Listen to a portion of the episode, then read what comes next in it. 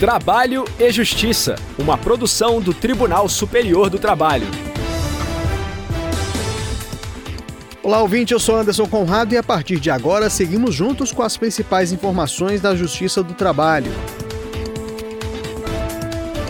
Quem abre o programa de hoje é a repórter Samanta Flor de Brasília. Justiça do Trabalho vai julgar ação contra bloqueio de motorista por aplicativo de passageiros. E sexta-feira é dia do quadro Destaques da Semana. Você vai ficar por dentro de ações e projetos da Justiça do Trabalho. Se liga, o programa já está no ar.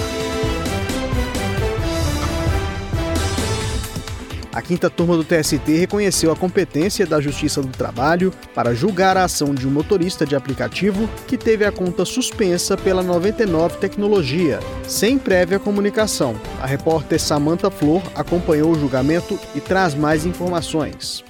Na ação, o motorista de Natal, no Rio Grande do Norte, afirmou que há três anos trabalhava por meio do aplicativo da 99 Tecnologia. As corridas, segundo ele, eram a única fonte de renda que possuía. O condutor disse ter feito mais de 7 mil viagens no período e recebido nota máxima dos usuários em 96% delas. Ele também relatou que, após um incidente com um passageiro, foi bloqueado pela plataforma, sem aviso prévio, o que o impossibilitou de continuar trabalhando. Por isso, solicitou na Justiça a reativação da conta e o pagamento de lucros cessantes. Em defesa, a 99 sustentou que os motoristas são profissionais autônomos e que apenas intermedia a prestação de serviços, não havendo, portanto, uma relação de emprego. Isso, para a empresa, afastaria a competência da Justiça do Trabalho para julgar a ação. O juízo de primeiro grau e o Tribunal Regional do Trabalho da 21ª Região no Rio Grande do Norte afastaram a competência da Justiça do Trabalho no caso. Os desembargadores entenderam que a demanda não se referia à existência da relação de emprego entre as partes, nem à pretensão de recebimento de verbas trabalhistas. Para o regional, a relação jurídica estabelecida era de cunho meramente civil. O caso chegou ao TST. O relator do recurso do motorista na quinta turma foi o ministro Breno Medeiros. Para o magistrado, é importante compreender que essa relação de intermediação da mão de obra autônoma do prestador de serviços nas novas relações de trabalho é uma consequência do desenvolvimento tecnológico que se reflete em novas práticas de trabalho.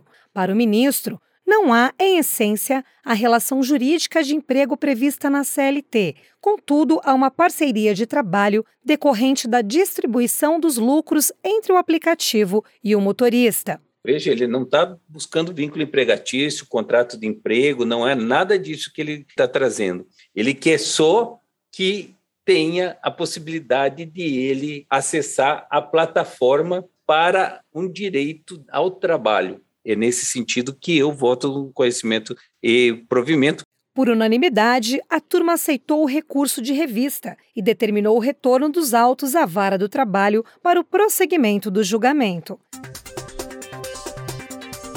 Giro pela Justiça do Trabalho.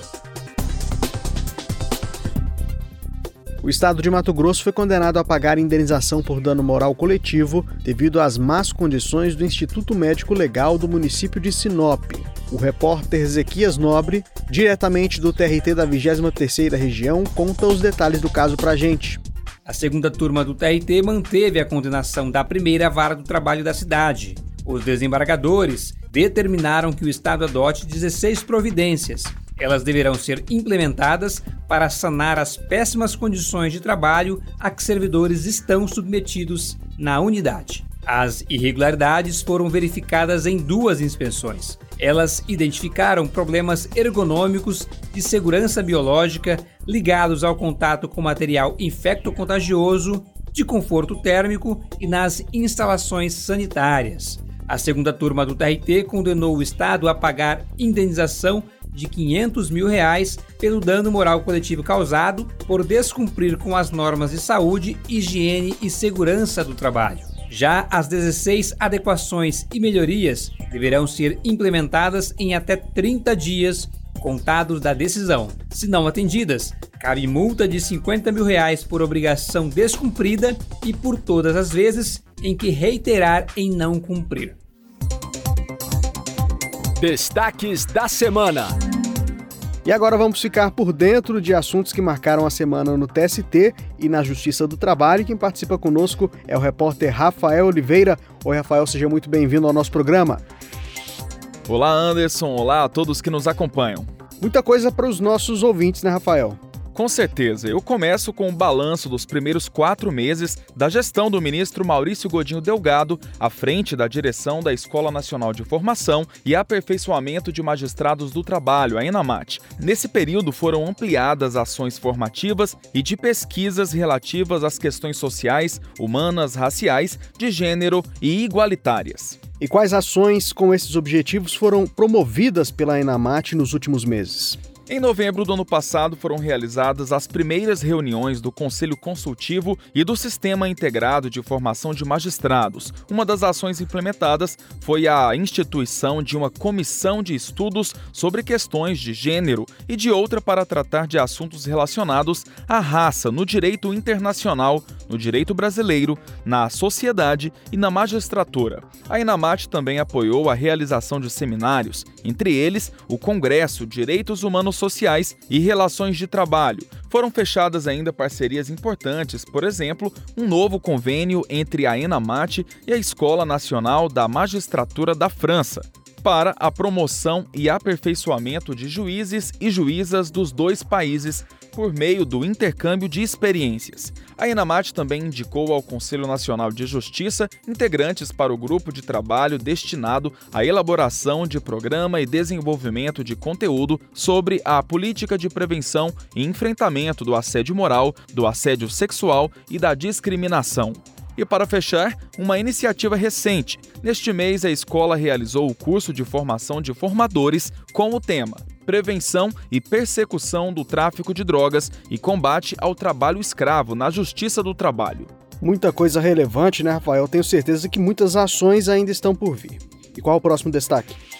Anderson, agora eu trago informações sobre uma data importante para a sociedade. Na segunda-feira, 20 de fevereiro, foi celebrado o Dia Mundial da Justiça Social. A data foi definida pela Assembleia Geral da Organização das Nações Unidas, que reconheceu que justiça social e desenvolvimento são requisitos para a paz e para a segurança entre os Estados. A data estimula a reflexão sobre o enfrentamento à pobreza, à discriminação, ao desemprego e a qualquer outra forma de exclusão ou marginalização. Tribunal da Justiça Social é inclusive o lema do TST. Falando nisso, Rafael, nós veiculamos no trabalho E Justiça do dia 20 de fevereiro uma reportagem especial sobre o que essa data representa do ponto de vista das relações de trabalho.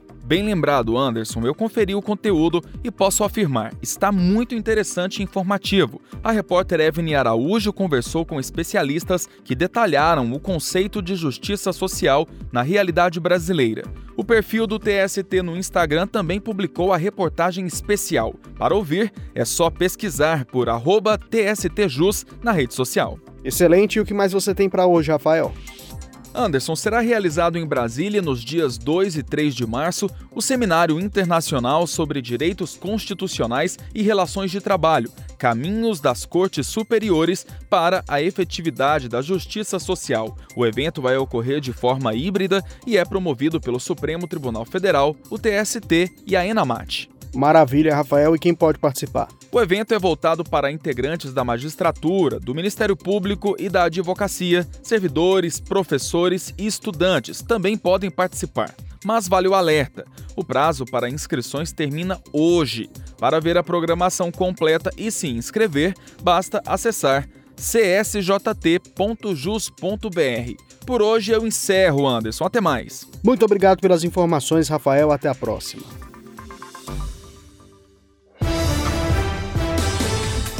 Eu fico por aqui. Sugestões de reportagens podem ser enviadas para crtv.tst.jus.br. Todas as edições do programa estão disponíveis no Spotify e podem ser ouvidas pelo celular, computador ou via Bluetooth no carro. O trabalho e Justiça teve a apresentação de Anderson Conrado, edição de Liamara Mendes, produção de Milene Teixeira, Priscila Rosta e Robson Góes, colaboração do estagiário Jorge Agli, supervisão de Patrícia Rezende e trabalhos técnicos de Carlos Davi e Wesley Oliveira. O programa é uma produção da Rádio TST, sob a coordenação de Rodrigo Tugnoli e a supervisão geral da Secretaria de Comunicação Social do Tribunal Superior do Trabalho. Muito obrigado pela audiência e companhia. Até a próxima edição. Tchau. Trabalho e Justiça, uma produção do Tribunal Superior do Trabalho.